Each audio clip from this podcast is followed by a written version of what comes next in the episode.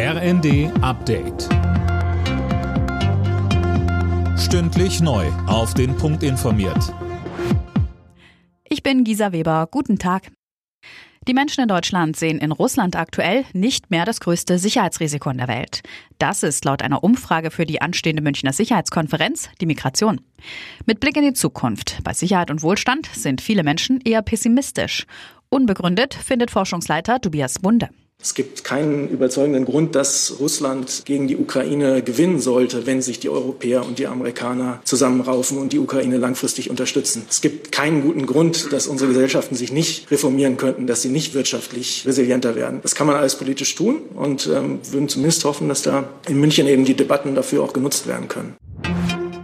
Der Bundestag verkleinert sich nach der Teilwiederholung der Bundestagswahl in Berlin.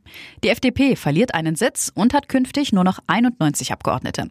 Obwohl alle drei Ampelparteien Stimmen verloren haben, ändert sich an den Machtverhältnissen im Bundestag nichts. In der Nähe von Hannover ist ein Großprojekt in Sachen Rüstung gestartet.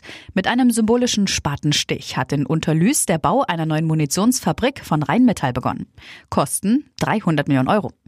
In gut einem Jahr soll das Werk in Betrieb gehen und auch Munition für die Ukraine produzieren. Bundeskanzler Olaf Scholz. Wir müssen weg von der Manufaktur hin zur Großserienfertigung von Rüstungsgütern. Dafür steht die Ausweitung dieses Werks. Und ich wünsche mir, dass hier von Unterlüss ein Signal ausgeht an unser ganzes Land. Das Signal nämlich, dass es schnell gehen kann und muss bei solch sicherheitsrelevanten Ansiedlungen, Erweiterungen und Projekten.